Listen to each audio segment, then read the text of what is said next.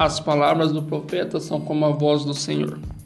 Eles pediram, estudando e aterrorizados pelo incrível poder manifestado por Deus, que nunca mais ele falasse diretamente com eles com a sua própria voz. Daquele momento em diante, as palavras inspiradas dos profetas de Deus eram consideradas como tendo a mesma autoridade, ou seja, como se Deus estivesse falando com as pessoas diretamente. Por exemplo, Moisés incluiu para ser obediente à voz do Senhor estatutos escritos nesse livro da lei, estatutos dados a Israel cerca de 40 anos depois de Deus ter falado no Monte Sinai.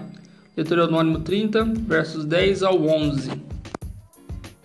Aqueles escritos dos profetas representam exatamente as instruções e ensinamentos de Deus. E isso é confirmado no Novo Testamento Antes de mais nada, saiba que nenhuma profecia da Escritura provém de interpretação pessoal, pois jamais a profecia, os escritos dos profetas, teve origem na vontade humana, mas homens falaram da parte de Deus impelidos pelo Espírito Santo. Segundo Pedro, capítulo 1, versos 20 ao 21. Em Deuteronômio 5, versos 28 ao 31, Moisés narra como Deus aceitou o pedido dos, dos israelitas no Monte Sinai e que ele iria lhes falar no futuro somente através de seus profetas. O Senhor ouviu quando vocês me falaram e me disse: Ouvi o que esse povo lhe disse. Eles têm razão em tudo o que disseram. Quem dera se eles tivessem sempre no coração essa disposição para temer e obedecer a todos os mandamentos. Assim tudo iria bem com eles e com seus descendentes para sempre. Vá e diga-lhes que voltem às suas tendas. Você, Moisés, ficaria comigo. Ele anunciaria toda a lei, isto é, os decretos e as ordenanças, que foi foi que foi lhe dado e ensinará, e eles deverão cumprir na terra que eu dou a eles como propriedade.